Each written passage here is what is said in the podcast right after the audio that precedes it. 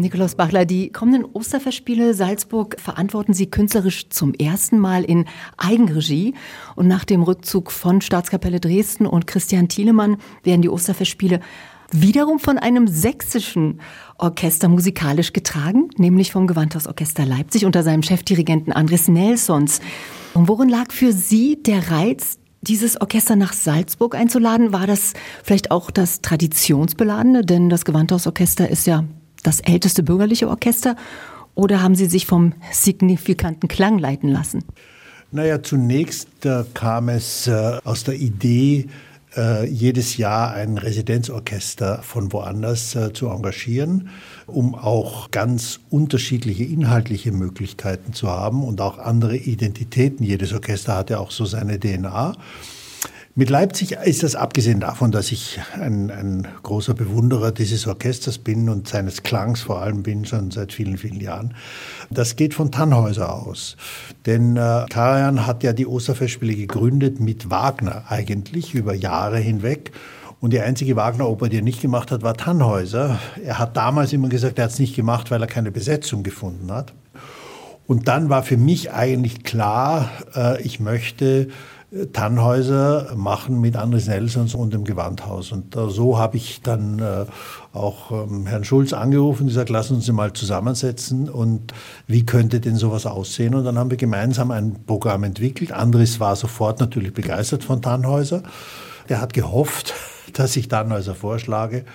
Und so war das eine natürliche Sache, dass man mit deutschem Repertoire wo wir die, die Genesis der Salzburg Osterfestspiele erkennen, dass das ein schöner, richtiger und wichtiger Punkt ist, das Gewandhausorchester zu einer Residenz zu bitten nach Salzburg, weil es kann da seine wirklichen unterschiedlichen Qualitäten und seine Bandbreite auch zeigen, eben in der Oper, eben im Kammerkonzert. Wir haben natürlich uns bei der Programmauswahl auch sehr, wenn Sie so wollen, an die DNA des Orchesters gehalten, mit Schumann, mit Bach, mit Bruckner und so weiter. Neben dem Tannhäuser wird das Orchester eben auch ein Chorkonzert, alle Orchesterkonzerte und Sie haben es jetzt schon angedeutet, äh, die Kammermusikensembles des Orchesters werden sich auch mit einbringen.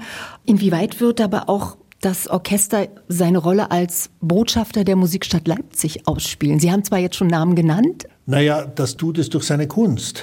Erstmal, weil äh, das alles, was in so einem Orchester, wenn es so traditionsreich ist, dann hat es ja eine ganz, ganz eigene, spezielle Identität.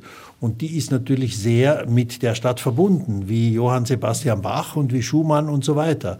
Und die Besonderheit an den Osterfestspielen ist eben, dass es dort auch so eine eine abgegrenzte Identität eben auch gibt. Also es treten da eben nicht sechs verschiedene Orchester bei einem Festival auf, sondern die Osterfestspiele, diese zehn Tage, heißen Gewandhausorchester. Ja?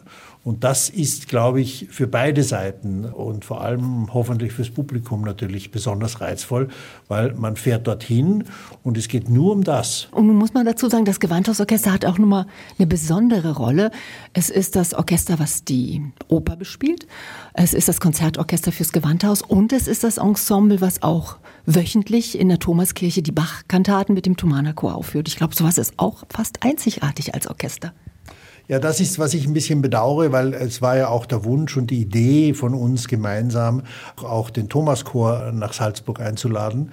Äh, das scheitert ein bisschen am Fall Ostern, weil die halt hier gebunden, gebunden sind und die Passion halt hier stattfinden muss und wir hätten es ganz früh machen müssen, was nicht so, nicht so richtig wäre. Also der Gedanke war auf jeden Fall ganz stark da und der Wunsch von mir auch, eben auch diese Seite noch zu zeigen von der Stadt Leipzig. Aber das vielleicht ein andermal. Was zudem vielleicht die wenigsten wissen, es gibt ja eine Verbindung des Gewandhausorchesters zu den Osterfestspielen Salzburg, nämlich nach dem Tod von Herbert von Karajan 1989, der die Osterfestspiele ja gegründet und etabliert hat, ist das Gewandhausorchester 90 quasi in die Lücke gesprungen und hat Fidelio aufgeführt. Masur, ja. Das war auch ein reizvoller Punkt, ja, dass man sagt, die waren schon mal da in diesem Übergang, denn das war ja schon ein, ein dramatischer Schnitt mit dem Tod von Karajan. Ja. Aber das Gewandhausorchester, haben Sie ja auch gesagt, wird, jetzt sage ich in Anführungsstrichen, nur 2023 als Residenzorchester auftreten. Sie werden dann jedes Jahr ein neues großes internationales Orchester einladen. Wonach wählen Sie da aus? Naja, zunächst mal ist die Idee, also wir haben ja jetzt mit dem Gewandhausorchester auch ein sehr deutsches Programm. Ja. Die Idee ist, dass man Repertoire mit authentischen äh, Orchestern einlädt. Also es wird einen Italien-Schwerpunkt geben, es wird irgendwann einen Frankreich-Schwerpunkt geben, es wird irgendwann einen Russland-Schwerpunkt geben. Im Moment ja etwas kompliziert. Das war die Idee. Ob man mal wieder zu einer längeren Residenzzeit kommt, das wird man sehen. Aber nach den langen, langen Jahren, Jahrzehnten, muss man ja sagen, der Berliner in äh, Ostern zu Salzburg und äh, zehn Jahre dann auch Dresden, äh, war jetzt meine Idee zu sagen, jetzt brechen wir das mal auf, öffnen das Ganze äh, für unterschiedliche Residenzen.